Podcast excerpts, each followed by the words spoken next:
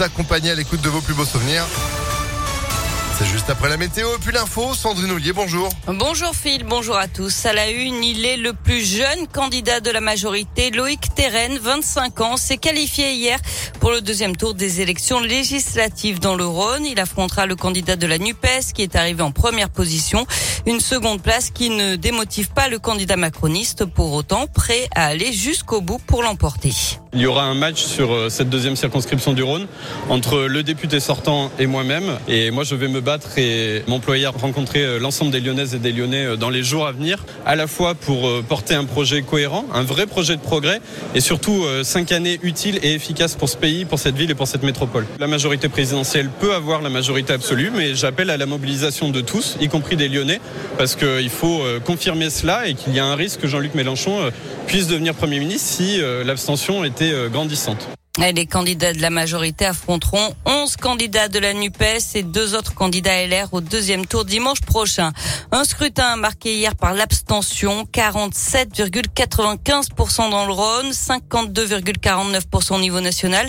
C'est un record et pour la secrétaire départementale du Rassemblement national du Rhône, Michel Morel, cette euh, très forte abstention est la preuve du rejet d'Emmanuel Macron dans la population et ses résultats l'inquiètent. Au second tour, moi, je suis très inquiète parce que euh, à partir du moment où cette abstention ne permet pas de faire des triangulaires, les personnes qui se trouveront donc finalement sans candidat vont peut-être préférer rester chez eux, ne pourront pas voter pour Macron, ne pourront pas voter pour Mélenchon. Alors ça va faire un taux d'abstention qui va monter jusqu'où? Qu'est-ce que ça va faire à l'Assemblée nationale? Un espèce de grand foutoir. Euh, enfin, il faut les réconcilier avec, euh, avec l'élection à condition qu'ils sachent qu'à chaque fois, ils vont pouvoir être représentés. C'est ça le problème. Michel Morel qui déplore l'abstention et le nouveau mode de scrutin qui ne permet pas à beaucoup de candidats RN de se qualifier dans des triangulaires puisqu'il faut obtenir au moins 12,5% des voix des inscrits. Au niveau national, seulement 21 000 voix séparent Ensemble et la NUPES. La Macronie n'est pas sûre d'obtenir la majorité absolue. Après le deuxième tour, il faut au moins 289 sièges. Dans l'actualité également, il va faire très chaud cette semaine à Lyon comme partout en France. Météo France annonce une vague de chaleur à partir de mercredi et un pic entre jeudi et samedi. Huit personnes blessées dans un incendie hier matin à Lyon. Le feu a pris vers 3 heures du matin dans un immeuble de la place Chardonnay.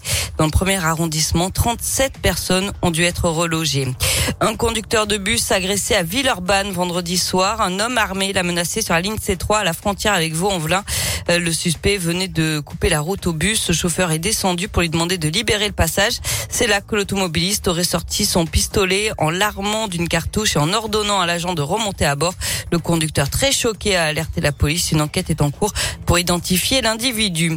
Et puis lui, il serait l'auteur d'une fausse alerte à la bombe. Un homme de 24 ans sera jugé devant le tribunal de Lyon en février prochain. Le mois dernier, il avait appelé le McDo de Francheville en indiquant qu'une bombe allait exploser. Environ 1000 personnes avaient dû être évacuées du centre commercial. Les gendarmes avaient été mobilisés pendant près de 4 heures. L'homme risque jusqu'à 2 ans de prison et 30 000 euros d'amende. Du sport avec du cyclisme et une victoire slovène sur le critérium du Dauphiné. Hier, Primoz Roglic remporte cette édition 2022. Puis en tennis, c'est un Français qui a remporté l'Open Sopra Steria. Corentin Moutet s'est imposé sur la terre battue du Tennis Club de Lyon à Villeurbanne.